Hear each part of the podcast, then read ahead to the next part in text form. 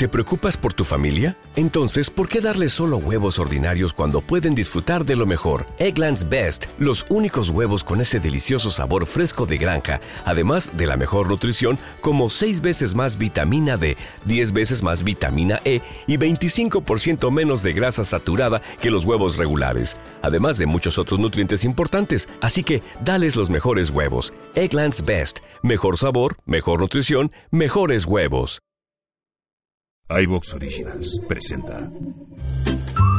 Hola amigos, bienvenidos a Ficción Marciana, el programa de iVox Original dedicado a la narrativa de ficción que... Eh, un momento, un momento, quieto, parado. ¿Qué pasa? Que yo sepa, iVox Original solo se puede escuchar en iVox. Ah, sí, claro. ¿Y? Es que la persona que nos está escuchando, yo creo que nos está escuchando desde otro sitio. Buah, pues entonces mal asunto, porque si no nos escucha desde la web o la app de iVox, escuchará el programa con más toses. ¿En serio? Muchas más equivocaciones. Hombre, tan copo está panto. Y palabrotas a cascoporro. Hostia, me cago en su...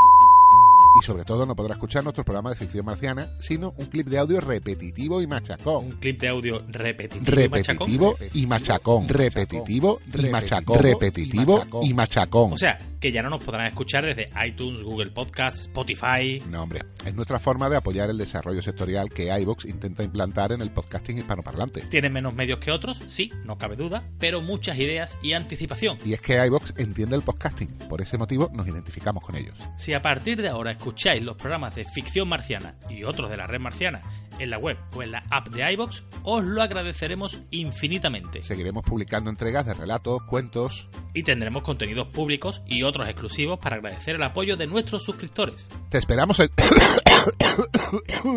iBox. ¡Gilipichis!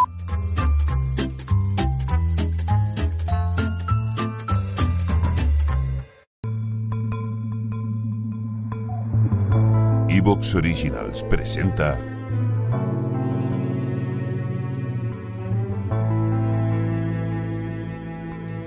Sumergidos en el tiempo. Una ficción fan de David Halcón, Combo.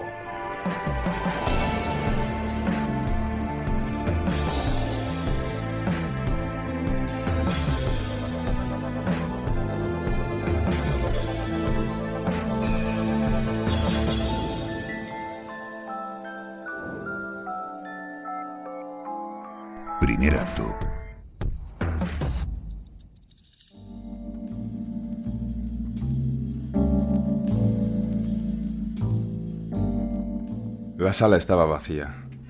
Angustias, la secretaria del subsecretario del ministerio, les hizo pasar. En ella había un escritorio de madera con cuatro sillas de paleta para poder tomar nota. Tras la mesa, había desplegado una lona para proyectar y justo delante una pequeña pizarra blanca. Al adentrarse en la sala pudieron ver diferentes mapas de España, donde se apreciaban las distintas épocas con sus respectivos territorios, ya que esto era de vital importancia a la hora de saber dónde su jurisdicción podía llegar. Uno de los hombres se sentó en la silla justo delante del escritorio. Su aspecto denotaba una avanzada edad. Su cabello largo y cano hacía juego con su extensa barba blanca. Llevaba unas gafas en el bolsillo de la camisa que dispuso a ponerse tras tomar asiento. Su acompañante observaba los mapas más actuales, sorprendido por la falta del territorio americano, antes bajo control de la corona española. Su aspecto era muy diferente al anterior, pues el hombre de mediana edad era muy alto y espigado, tenía el pelo corto y castaño, y lucía unas patillas que llegaban hasta su mentón. Sus orejas portaban un total de siete aretes de oro, los cuales eran de diferente tamaño y grosor. Todo esto lo hacía un hombre muy atractivo y misterioso. La verdad es que aún no entiendo cómo pudimos perder tanto. Si éramos los dueños de casi todo el mundo. Por más libros y vídeos que he visto desde que llegué a esta época, la verdad es que no me entra en la cabeza. En ese instante entró una mujer a la habitación. Era alta y morena. Llevaba una camiseta blanca, ajustada, que dejaba ver su cuerpo atlético, bastante inusual entre las mujeres que ambos estaban acostumbrados a ver. El caballero que estaba sentado se levantó. Tomen asiento, por favor. Soy la subinspectora Ayala y desde hoy estaré al mando de esta patrulla. Alguno me habrá visto alguna vez por los pasillos, pero aún así me presentaré. Mi nombre es Teresa Ayala y pertenecía al Grupo Especial de Operaciones dos años y medio, lo que comúnmente es conocido como los GEOS. Fui la primera mujer en ingresar en sus filas y gracias a eso se me ofreció la oportunidad de trabajar aquí hace ya año y medio.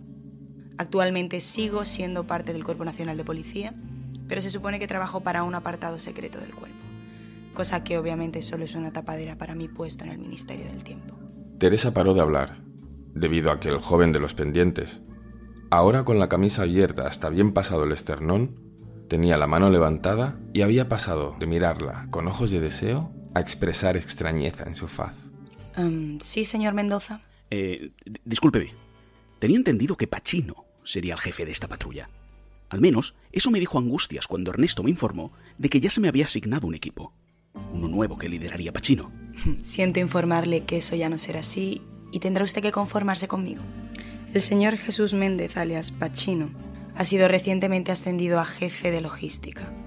Sé que lo reclutó a usted hace solo un par de meses y le hubiera gustado trabajar con él. Pero tras sus largas vacaciones, el señor subsecretario Jiménez tenía planteado ofrecerle ese puesto. Lo de dejarle reclutar nuevos patrulleros fue solo para que volviese a la normalidad tras el año inactivo. ¿Responde eso a su pregunta? Eh, sí. Disculpe nuevamente la interrupción. Disculpas aceptadas. Creo que ustedes no se conocen, así que haré yo los honores. Comencemos con el señor Mendoza, ya que ha tomado parte en mi presentación. Juan Mendoza, ex comerciante en la Ruta de las Indias y corsario desde el año 1805. Un par de años después fue condenado a muerte por el virrey Rafael de Sobremonte tras asaltar un barco español cargado con oro. En su defensa alegó que el dueño era un traidor a la corona y que había intentado matarlo con anterioridad tras robar un carguero que estaba haciendo contrabando con los ingleses cerca de Montevideo, cosa que por supuesto el ministerio corroboró antes de decidir salvarlo. Fue reclutado por el señor Pacino tras simular su ejecución. Lleva solo un par de meses en el siglo XXI y acaba de completar su formación inicial. ¿Es correcto esto que he dicho? ¿Algo que añadir? Bueno, si no le importa a usted, preferiría que me llamasen John. Pensé que de ese modo solo le llamaban los piratas ingleses. En cualquier caso, señor Mendoza, sus compañeros le podrán llamar John, pero yo seguiré llamándolo por su apellido. Está bien, señor Ayala. Continuemos, pues. Luis de Hinojosa, alquimista y curandero, dedicó su vida a estudiar dichas ramas. Fue coetáneo del gran Leonardo da Vinci, a quien dedicó algún escrito tras su muerte intentando crear una cura permanente para la peste bubónica, para una posible futura pandemia, se vio envuelto en una explosión con gases tóxicos mortales en 1530. Tras ser salvado, el mismísimo Ernesto Jiménez lo reclutó, solo unos años antes de ser nombrado subsecretario del Ministerio. Desde entonces ha conseguido obtener el doctorado en medicina epidemiológica y fue el principal responsable de la vacuna contra el COVID-19 a mediados de 2020 acabando así con la mayor pandemia que se ha vivido en ¿Te está gustando lo que escuchas? Este podcast forma parte de Evox Originals y puedes escucharlo completo y gratis desde la aplicación de Evox. Instálala desde tu store y suscríbete a él para no perderte ningún episodio.